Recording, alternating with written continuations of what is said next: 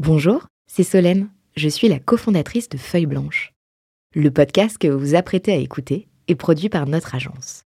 Nous sommes producteurs de médias d'inspiration pour les entrepreneurs et créateurs de contenu de marque. Vous avez un projet de création de contenu? N'hésitez pas à nous joindre sur un café at feuilleblanche.com. En attendant, bonne écoute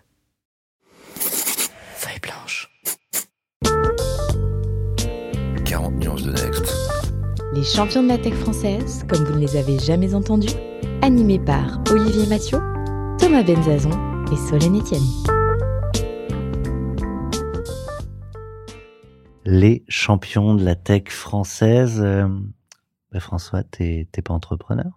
Je suis pas entrepreneur, mais j'ai été entrepreneur, car euh, on le sait pas beaucoup, mais euh, j'ai notamment euh, créé une start-up hein, qui continue d'exister, qui s'appelle Voilà, c'était pendant le Covid, et qui avait pour euh, vocation à proposer de la virtualisation des événements. Voilà, donc j'ai quand même cette petite euh, fibre, mais je pense que moi, ce que j'aime, c'est aider les, les entrepreneurs, et c'est bien l'objectif de Vivatech, de leur permettre d'exprimer leur, euh, leur talent et de faire du business. Voilà. Finalement, je vais me concentrer sur ta première aventure d'entrepreneur et on va oublier le sujet de notre échange du jour, parce que tu es François Bitouzet, directeur général de Vivatech. Viva Technologie, euh, si on veut dire les choses en entier, mais Vi- Vivatech, il y a un côté un peu McDo, c'est pour les intimes. C'est pour les intimes, et j'espère qu'avec les gens de la tech euh, qui nous écoutent, on est intime, oui. Et là, vous sortez un baromètre euh, sur la confiance des dirigeants d'entreprise dans la tech, euh, pas que en France, euh, au Royaume-Uni, en Allemagne, aux États-Unis euh, aussi. Et on va, je crois, c'est encore sous embargo, on va livrer maintenant et euh, je le diffuserai seulement après l'embargo. hein. je vois tous les yeux et les oreilles qui se dressent dans le studio. Tout va bien. Mais on va livrer euh, les apprentissages de ce Mm. baromètre euh, mené avec Wavestone et Opinionway. Exactement. Alors, c'est quoi le grand apprentissage? Alors, Bon, au départ, je te cache pas que j'ai été peu étonné. Les entrepreneurs ont confiance dans la tech. Eh oui, ils ont confiance dans la tech, mais ce qui est surprenant, c'est qu'on est dans un moment où ils n'ont pas de visibilité, où d'un point de vue économique, c'est hyper dur. La, géopolitique du monde est en train de, de s'écrouler. Et aujourd'hui, ils ont une confiance dans la tech qui est à un niveau, mais record. 86 sur 100. Donc, ce que je veux dire, c'est quand même énorme. Et nous, ce qui nous intéresse beaucoup, c'est quand même de se dire que il y a un an, ils n'avaient pas du tout ce niveau de confiance. Donc, l'année 2023, et c'est ça qui est Elle est vraiment très charnière. intéressant. Elle est charnière, exactement. Et donc, on a vu arriver des nouveautés. L'IA, hein, voilà, il n'y a pas de, de suspense. C'est très intéressant de voir à quel point ils se sont appropriés cette technologie, à quel point ils y croient. Donc pour eux, c'est pas, tu vois, c'est pas du buzz, c'est pas un truc euh, de de de, de- C'est pas un effet de mode. C'est pas un effet de mode du tout. Et aujourd'hui, voilà, ils disent, on rentre dans une nouvelle phase de tech et ils en attendent beaucoup et ils sont hyper optimistes. C'est bien. Est-ce qu'avoir confiance dans la tech, c'est avoir confiance en l'avenir? Bah, c'est forcément avoir confiance dans, dans, dans l'avenir parce que c'est se dire que demain, avec des nouveaux outils digitaux et tech, on va pouvoir faire les choses mieux. Donc euh, oui, je crois que c'est euh, c'est vraiment de l'optimisme, mais c'est pas de la candeur. Et c'est ça qui est bien avec les dirigeants d'entreprise. Ils sont pas candides. Tu connais le génie euh, qui offre trois vœux. Euh, moi, j'offre seulement trois chiffres. Le gros chiffre de l'étude, c'est quoi? Alors moi, mon préféré, c'est 85%. C'est euh, le pourcentage des dirigeants d'entreprise, donc en Europe et aux États-Unis, qui ont d'ores et déjà décidé d'investir plus dans la tech en 2024. Donc c'est génial parce que ça veut dire que de manière massive, il va y avoir un afflux de business pour l'écosystème, pour évidemment bah, les, les grands de la tech, hein, les champions de la tech qui nous écoutent. Et Oui, qui a priori, capteront. mais aussi toutes les startups. Voilà. Donc aujourd'hui, à un moment où parfois ça s'est ralenti, waouh, normalement on va avoir une belle année euh, 2024 pour tous les acteurs de la tech. Ça c'est super important. Deuxième chiffre, celui qui t'a étonné. Euh, celui qui m'a euh, étonné, c'est le. euh, on leur a demandé quel est leur euh, leur rapport avec leur gouvernement respectif par rapport à la tech, et à 63%, ils disent le gouvernement fait bien son, son travail. Et ce que je trouve intéressant, si tu veux, c'est que je pense qu'il y a 10 ou 15 ans, bon, ça n'aurait pas du tout été cette, cette réponse. Et ce que ça raconte aujourd'hui de la maturité des écosystèmes, c'est que voilà, privé-public, on a trouvé une façon de s'entendre, de travailler ensemble. Et je trouve que ça fait partie de notre environnement aujourd'hui et c'est euh, c'est très très très intéressant.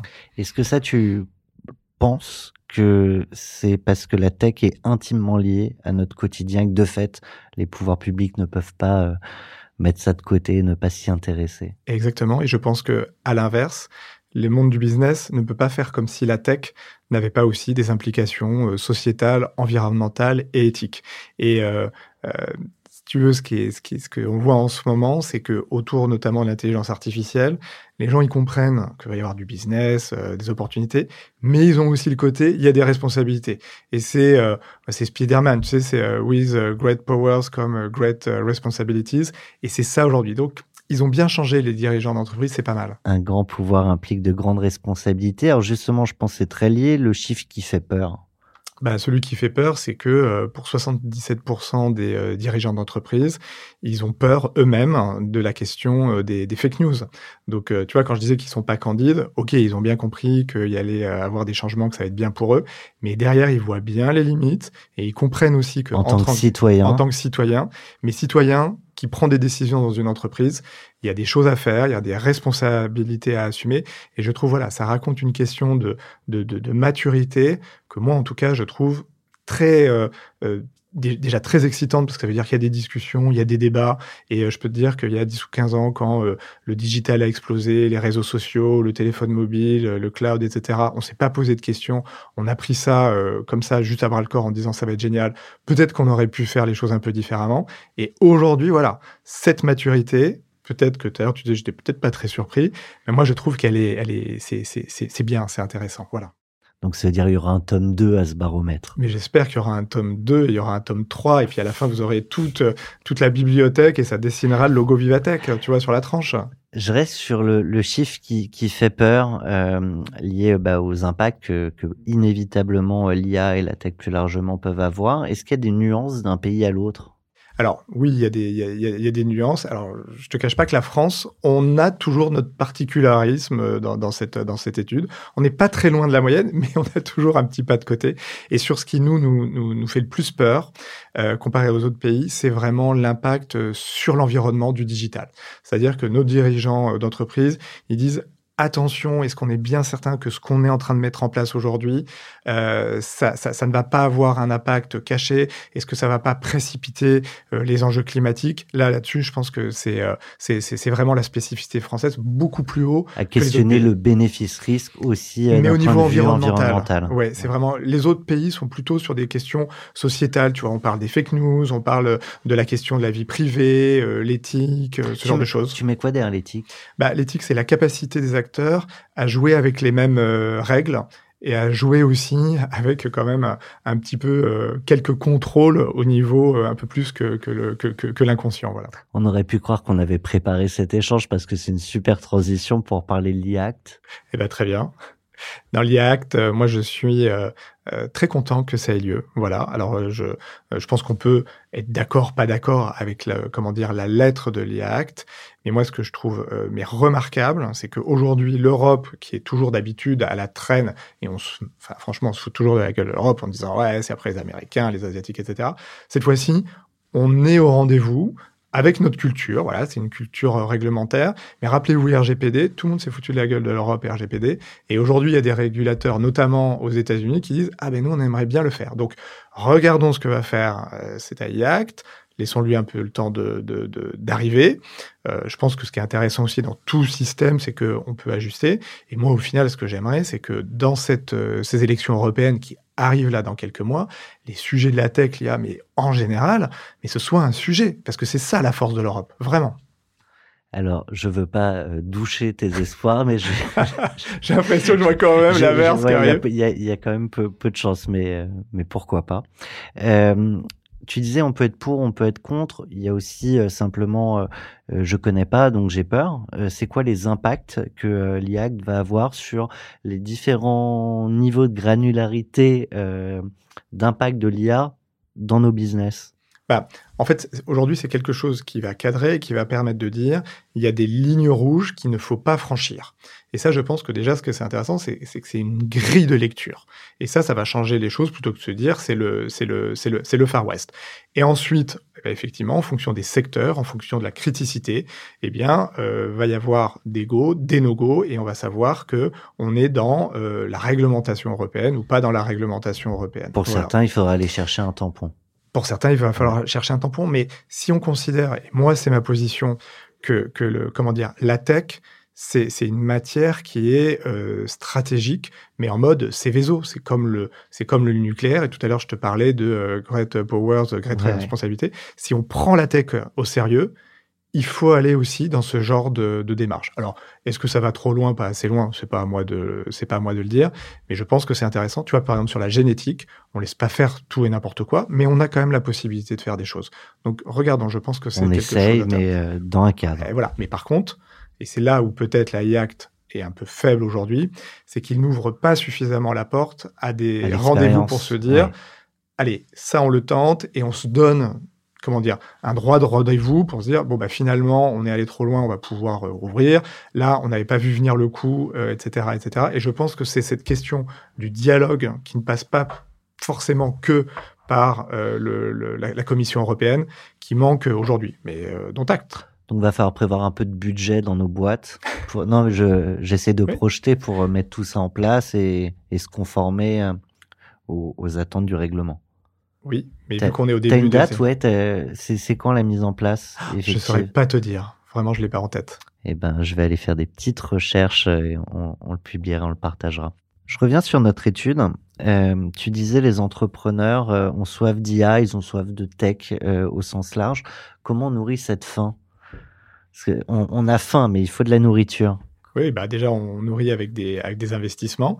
Et ça, c'est bien. Hein. Je te disais, 85%, ils disent, on est dans les starting blocks. Donc toi, pour une fois, ils regardent pas le train passer. Ils se disent, on se donne les moyens. Et surtout, on va le nourrir avec aujourd'hui, ce qui leur fait le plus défaut, c'est l'humain, en fait. Euh, si tu veux, dans notre étude, on leur a posé la question, c'est quoi le plus gros obstacle? Et aujourd'hui, le plus gros obstacle, c'est les talents. C'est-à-dire qu'ils voient bien que bah, euh, il faut des data scientists, bah, tu les as pas sur le marché tout de suite. Euh, ils font des gens qui maîtrisent l'intelligence artificielle, tu les as pas, etc., etc. Donc, ce qui est génial, c'est que c'est l'humain qui va nourrir ces transformations. Et je pense que c'est intéressant aussi d'avoir ce retour des dirigeants d'entreprise, parce qu'aujourd'hui, on dit beaucoup la nouvelle révolution digitale qui passe par l'AI, elle va mettre tout le monde euh, au chômage, et on va vivre dans la matrice, ça va être horrible, etc., etc. C'est bien de se poser la question, mais aujourd'hui, les, les, dirigeants d'entreprise, ils disent pas on va virer tout le monde, ils disent pas ça du tout. Ils disent on va créer de la valeur, on va la créer ensemble, et on a besoin aujourd'hui de nos collaborateurs et d'autres pour le faire. Donc, on n'est pas du tout dans une logique de euh, croissance par euh, en réduisant des coûts en tout cas. Donc après les devs, les futurs divas euh, seront les data scientists. Il y aura toujours des divas dans la tech. Tu es dans, dans 40 nuances de Next. Je sais plus si je l'ai dit en intro, mais Vivatech vient de devenir l'un de nos nouveaux partenaires aux côtés de Madines, la Tribune, France Digital et, et euh, la French Tech. Euh, donc on aura le plaisir d'entendre ta voix euh, et en tout cas d'entendre tes questions aux entrepreneurs qu'on reçoit à ce micro. Euh, malgré tout, je vais pas te laisser filer euh, sur cette info. Euh, on a quelques rubriques incontournables sur le format et je te propose de jouer le jeu si, si tu veux bien. Bah c'est parti.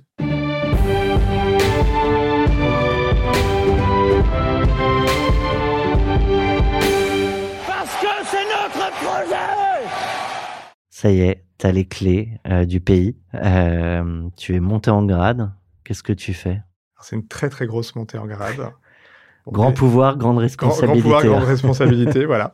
Euh, Bon, déjà, je déclare la guerre euh, à la connerie. voilà, donc euh, c'est un vrai programme. J'ai eu peur. J'ai un moment, je me suis non, fiégé. Rassure-toi, tout va bien. Mais je pense qu'il y a, y, a, y, a, y a pas mal de choses à faire là-dessus, euh, notamment, bah voilà, c'est quoi le rôle de l'éducation dans notre pays, c'est quoi le rôle de la de la culture. Donc ça, c'est plutôt pas mal. Je pense que je fais un petit travail sur qu'est-ce que c'est que la civilité euh, aujourd'hui, qu'est-ce que c'est que le vivre ensemble? C'est des sujets qui m'intéressent euh, pas mal. Et j'ouvre des, zones franches culturelles. Je crée des espèces de, tu vois, de Dubaï de la culture où va euh, où vont s'épanouir notre cinéma, nos écrivains, nos chanteurs, nos, comment dire, nos artistes tech.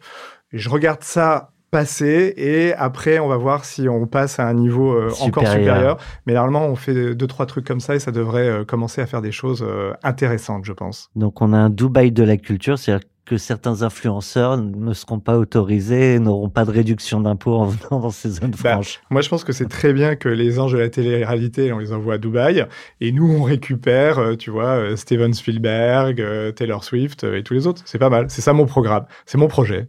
J'adore. Autre rubrique incontournable de 40 nuances de Next, la claque. Ça fait parfois mal, euh, souvent ça enlève.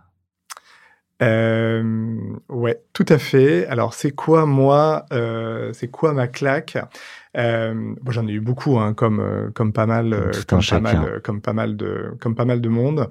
Euh, je me rappelle une claque qui était euh, très forte euh, quand j'étais directeur de la communication chez voyagesncf.com.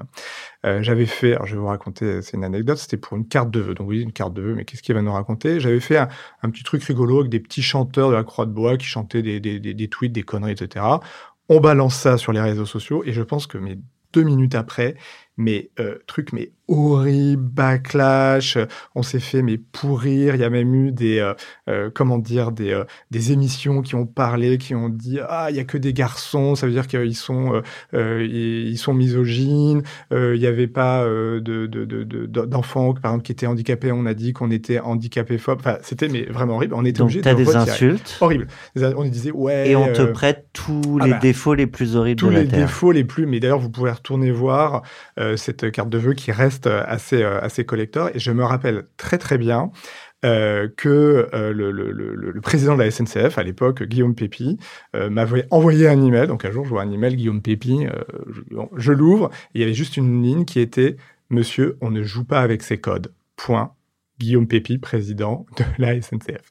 Alors, c'est ça peut paraître anecdotique, mais pour moi, ça a été euh, quelque chose de très important parce que euh, je pense que j'étais un peu chien fou sur pas mal de choses avec l'envie euh, de toujours Je euh, communique, faut je que ça sorte, j'y vais. Oui, et puis de manière un peu générale, euh, au-delà des, des sujets de com, c'était de se dire, il faut toujours sortir des limites, être un peu punk pour pour avoir des résultats, tu vois, pour secouer les choses. Et, et, et ce jour-là, j'ai compris que oui, il fallait bien sûr toujours avoir envie de bouger et qu'il y a rien de plus Et chiant, étonné, étonné, mais etc. pas- Mais qu'il y a quand même un certain nombre de choses sur lesquelles, eh bien, euh, ça n'est pas intelligent, ça n'est pas intéressant, mais au contraire, on détruit quelque chose, notamment pour les gens qui nous, euh, qui nous écoutent ou qui nous, qui nous regardent. Et je trouve que se dire que l'audace, c'est hyper intéressant et c'est bien, et euh, il faut, faut vraiment toujours péter les choses, mais avoir un, un- un regard de responsabilité sur ce que l'on fait, eh ben, ça rend les choses parfois plus compliquées, mais aussi plus intéressantes pour soi et pour les autres. Donc voilà. Ça, ça m'amène à une réflexion sur la radicalité qui peut être prise. Ben, on s'appelle pas 40 nuances de Next Point, il y a, deux revers toujours à une même médaille. Euh, mais c'est vrai que souvent on a dit qu'il fallait euh, être clivant pour faire parler de soi, de sa boîte et embarquer en fait les premiers euh, bêta euh, testeurs, les bêta users et créer ce sentiment de communauté un peu dure, un peu combative pour sortir du lot. Euh, Est-ce que c'est toujours le cas, euh, toi qui grenouille dans, l'écosystème, qui doit voir passer, je pense, euh, le plus grand nombre de startups tech euh, en France et au-delà? Est-ce qu'il faut encore ce- cette radicalité ou est-ce que ça s'apaise et ça s'équilibre un peu? Alors, moi, je pense que la, la radicalité, c'est pas montrer son cul sur des bannières. La radicalité, c'est avoir une conviction, un combat et aller jusqu'au bout pour, euh, pour, euh, pour, pour faire exister. Donc, si tu veux, c'est là où, et moi, c'est ce que j'aime dans la, dans, dans la tech, parce que c'est une forme d'entrepreneuriat où les gens, euh, ils sont pas simplement là euh, pour faire du business, se faire acheter, mais il y a toujours une espèce, euh, il y a un peu une, il y a une flamme, quoi. Tu vois, les, les mecs qui réussissent, ils ont la flamme les dans les yeux. pétillent, Ils ont les yeux qui pétillent. Et c'est ça, cette radicalité. C'est ce moment où on se dit, euh, euh, la, la, la, situation telle qu'elle est euh, n'est pas acceptable et, et, et, du coup je ne peux pas euh, l'accepter. Et ça c'est une très belle radicalité. Si tu veux, c'est la c'est la radicalité des poètes, c'est la radicalité de Rimbaud. Ça c'est intéressant. Alors je suis pas en train de dire que tous les start-upers, les gens de la tech sont des sont des poètes, mais mais, mais c'est là où il y a quelque ah, chose qui fait bouger. Il y en a qui nous ont fait quelques oui, vers ici, ça, hein, ce micro aussi. Voilà.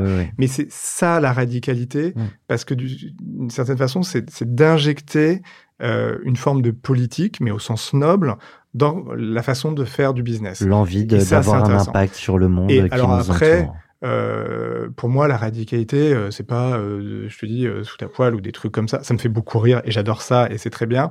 Mais je pense que ce sont deux sujets un peu, un peu différents, voilà. On fait quoi comme visuel pour annoncer notre partenariat?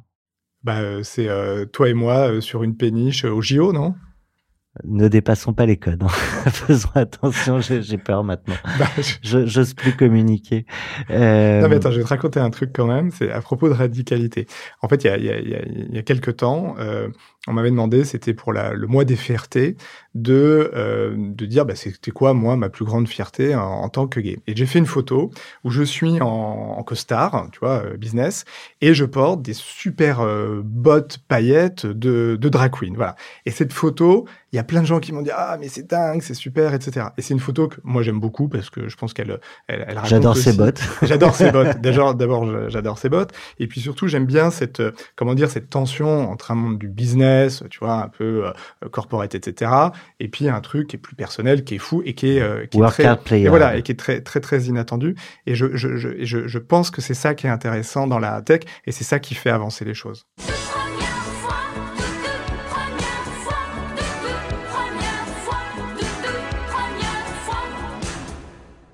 Question rapide, euh, réponse rapide, éventuellement je, je te relance. Euh, dernier gros coup. Dernier gros coup, c'est clairement Elon Musk à Vivatech en 2023. J'aurais pu mettre des bruitages de fans parce que j'y étais. Euh, alors je te cache pas qu'on a attendu très longtemps, et un peu trop longtemps, et, et que j'aurais préféré aller me balader dans les allées, voir Ah, plein de bois. C'était un peu long, Je sais. Euh, mais ouais, effectivement, énorme coup, euh, énorme coup pour Vivatech. Ça a été compliqué de l'avoir? Écoute, ça a été quelque chose, ça a été un travail de très très très longue haleine. Euh, ça a été fait euh, avec euh, beaucoup, beaucoup d'audace et d'assiduité par un grand monsieur qui est Maurice Lévy, qui est un des deux présidents de, de Vivatech. Ouais. Et vraiment, je, exactement, et je lui rends hommage parce que c'est lui qui, qui a fait ce travail. Et euh, après, on en a discuté. Anne-Sophie Lapix, c'est arrivé après ou c'est parce qu'il arrivée venait en. France Elle est arrivée Ok. après. Et euh, enfin, franchement, je pense qu'on a tous été, euh, et moi le premier, euh, complètement. Quand on a su que c'était vrai, ça y est, il allait venir.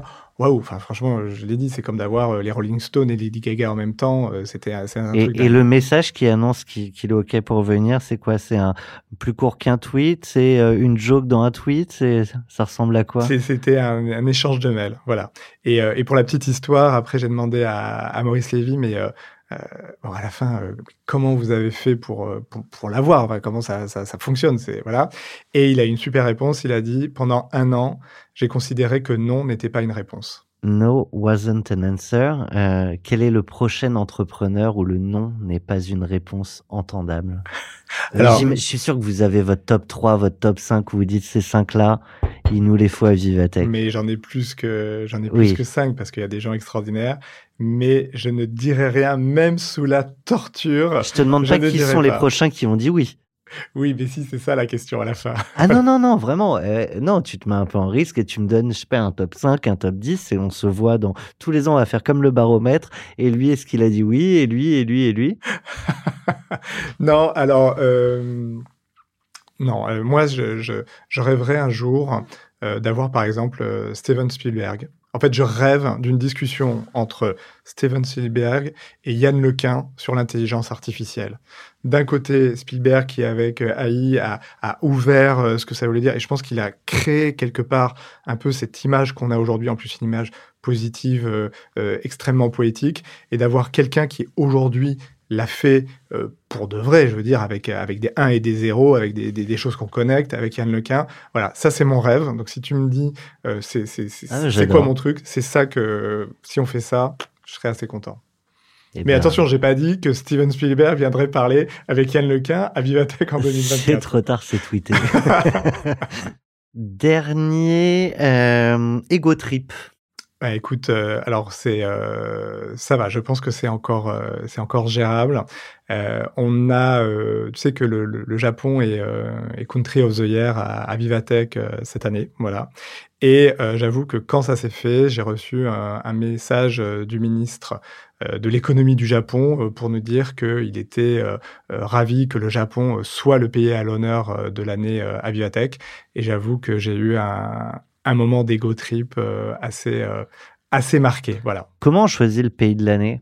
Est-ce que c'est parce qu'il y a, euh, je sais pas, une boîte qui s'illustre là-bas? Est-ce que et on essaie de toucher toutes les zones géographiques d'un point de vue un peu strat aussi Alors c'est c'est très, euh, en fait on a une carte et on jette des, des fléchettes et puis on va au septembre. Non c'est pas du tout comme ça. Il y a y a y a plusieurs choses. Déjà ce qu'on regarde c'est c'est des pays qui ont une belle histoire d'innovation. Donc on a eu euh, l'Inde, euh, on a eu euh, la Corée, on a le, Japon cette année. Si tu veux, c'est quand même des pays sur sur la scène internationale. Tu te dis voilà, ils ont des choses à nous raconter. Il y a des belles entreprises. voilà, il y a il y a cette espèce de, de, magie de l'innovation made in le, le pays en question. Donc ça c'est le premier sujet.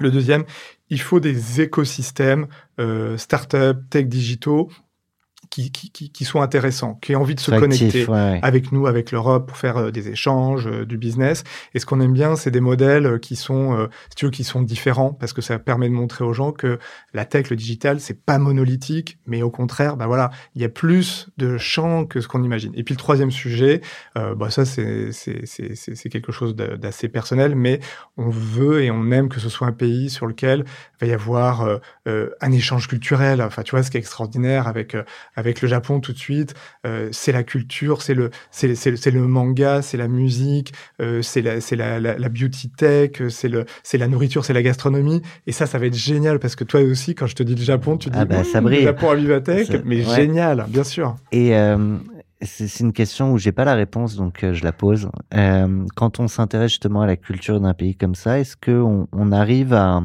à, déceler dans l'approche qu'ils peuvent avoir de la tech, de la concevoir et des utilisations finales qu'ils proposent, de, de, faire le lien avec la culture d'un pays comme ça? Euh, Alors écoute, moi je suis pas suffisamment, tu vois, par exemple, spécialiste de la de la de la de la Corée euh, ou de l'Inde ou du Japon pour euh, pour déceler ce genre de choses, mais mais tu vois quand même des euh, des particularismes. Tu vois, par exemple, ce qui est très intéressant, c'est l'Inde. Par exemple, ils n'ont pas TikTok. Un jour, ils ont décidé que TikTok et tout ce qui venait de Chine, ils mettaient une sorte de, de veto dessus. Tu vois, ce que je trouve intéressant, c'est que euh, euh, eh ben, ils nous disent euh, que c'est possible. Je dis pas que c'est bien, je dis pas que c'est mal, mais en tout cas, ils nous disent que c'est possible. Ils le font pas forcément par culture, ils le font peut-être aussi par ouais, pour, des raisons, mais aussi parce que euh, culturellement, euh, ils ont aussi cette parfois cet antagonisme avec la Chine ou des, ou des, des, choses comme ça. Je veux pas te créer de problème avec des gens de la tech, mais d'ailleurs, tu disais l'importance de l'éducation et en une newsletter chez Feuille Blanche, s'appelle les nouveaux narrateurs, où on fait plancher les entrepreneurs du Next 40, FT 120 sur un mot. Euh, et on avait eu euh, Philippe Corot euh, de Miracle, qui lui, il avait choisi l'IA, il avait un peu triché. mais il racontait justement que TikTok ne distribuait pas les mêmes contenus aux enfants en Chine, où c'était très éducatif, qu'aux enfants européens ou, ou US euh, où là c'était plus du divertissement pur. C'est c'est un vrai sujet. Enfin, tu parlais des implications euh, dans nos vies quotidiennes de, de la tech. C'est aussi des enjeux euh, géopolitiques. Ah, c'est des enjeux géopolitiques, c'est des enjeux aussi euh, extrêmement importants. Je crois qu'il y avait une étude qui était sortie que euh, des enfants qui sont devant des, des écrans euh, très tôt, à partir de deux ans, la, la comment dire, euh, le, le, développement de leur cerveau, c'est-à-dire d'un point de vue physiologique, n'est pas le même que euh, des enfants euh, qui, qui, ne, qui, ne sont pas devant des écrans. Donc ce que je veux dire, c'est que ça va chercher très loin, tu vois, c'est pas du mmh. tout anodin. Alors après, est-ce qu'il vaut mieux avoir un cerveau euh, d'enfant qui a été devant euh, ou pas, tu vois. Que pas de cerveau. que, pas de cerveau. Non, non, mais ce que je veux dire, c'est que euh, on est toujours aussi dans non, mais des oui, moments. Oui. Et, moi, et, et moi, j'ai grandi avec les écrans et j'interdis à mes enfants voilà, de, de mais, regarder les. Mais je vais te raconter un truc de, de, de, vieux parce que moi, il n'y avait pas d'ordinateur, mais il y avait la télé et il y avait tous les débats sur les enfants qui regardaient la télévision, qui jouent aux jeux ils, sont, ils sont décérébrés, ouais. etc. Pff, moi, j'ai regardé la télé, mais comme un porc quand j'étais un jeune et un ado. Et aujourd'hui, euh, j'ai pas l'impression d'être la lie de la de la société. Donc tu vois ce que je veux dire, c'est faisons attention Oui. aussi. Ne faisons pas des grandes généralités. Voilà, les anciens qui, Ouais. qui, qui, qui jugent les, les, les modernes, etc. Mm. Par contre, ce que je trouve à nouveau très intéressant, c'est de se dire, bah oui, ben posons-nous les questions. Si on considère aujourd'hui, euh, d'un point de vue euh, euh, politique, sociétal, que euh, TikTok, ça pose un problème pour les enfants, bah à ce moment-là, il faut qu'on en tire les conséquences. Mais on peut pas juste être euh, des, des, des, des, poulets qui courent avec la tête coupée. euh, tu vois ce que je veux dire? Il faut aller jusqu'au bout de, de nos... euh, voilà, donc euh, si les gens considèrent que c'est pas bien, Mettons ça au Ouais. su- dans les sujets de débat pour les élections européennes. Voilà, bah, comme ça on a bouclé. Comme ça, on a bouclé la boucle. La hum, plus grosse fois, je sais pas si c'est la première, la dernière, donc je vais dire la plus grosse fois tu t'es dit qu'est-ce que je fous là? Ah, je pense vraiment, c'est euh, quand on a ouvert les, les portes de Vivatech, que j'ai vu arriver tout ce monde, parce que moi, c'était la première fois euh, en, juin dernier, et je me suis quand même dit, waouh, ce truc. Mais en mode est-ce que je vais être à la hauteur c'est- c'est y a, non, de ça c'est, non? euh, c'est, c'est, c'est, c'est en mode, tu sais, t'es, tu vois une méga vague qui arrive et tu te dis, est-ce que je veux vraiment me prendre cette vague? Qu'est-ce que j'ai fait pour mériter ça? T'as pris ton j'ai- surf, pris ton mon surf et mon maillot de bain et euh, j'avoue que ça a été euh, un des plus grands plaisirs de ma vie. Donc euh, c'était bien que je sois là, en tout cas pour moi, voilà. Allez, une dernière pour la route, la dernière nuit blanche de François Bitouzet. Écoute, euh, ma dernière nuit blanche, c'était euh, il y a euh, un mois dans un lieu que j'aime beaucoup qui s'appelle Le Secret. C'est un cabaret queer euh, qui fait des choses absolument euh, géniales. euh, Où, où ça tu complètement. dis? C'est le, le Secret. C'est un. Pardon, ouais, excuse-moi. Et c'est le nom de, c'est le nom du, du lieu. Ça a lieu une fois, une fois par mois à peu près. C'est très radical. Tu parlais de euh, Ouais. radicalité, et là, c'est une belle radicalité de gens qui se, qui se mettent, comment dire, euh, euh, en danger euh, dans leur capacité à aller au bout de, le- de leur art, euh, de leur, euh, de leur vision. Et euh, c'était une super nuit blanche euh, que j'ai, euh, que j'ai aimée. Eh ben moi j'ai aimé ce temps passé euh, ensemble. François, on s'était dit 20 minutes, je crois qu'on a largement euh, dépassé. Je vois tout le monde qui me dit oui, oui, effectivement. C'est un plaisir. On, à minima, on entendra à nouveau ta voix euh, dans ce format à travers les questions que tu poseras aux entrepreneurs. Et au plus tard, on se voit à Vivatech. Merci beaucoup. Merci.